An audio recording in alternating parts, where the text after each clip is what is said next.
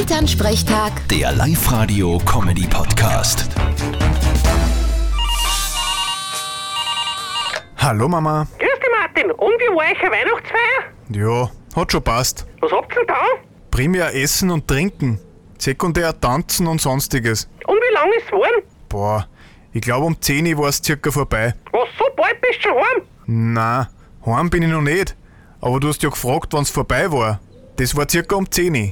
Aber um 2 habe ich dann eh die zweite Luft gekriegt. Da habe ich dann alle anderen ausgelacht. Ma, nur zum Schauen wir mit dir. Hast du eh nichts falsch gesagt? Na, ich glaube nicht.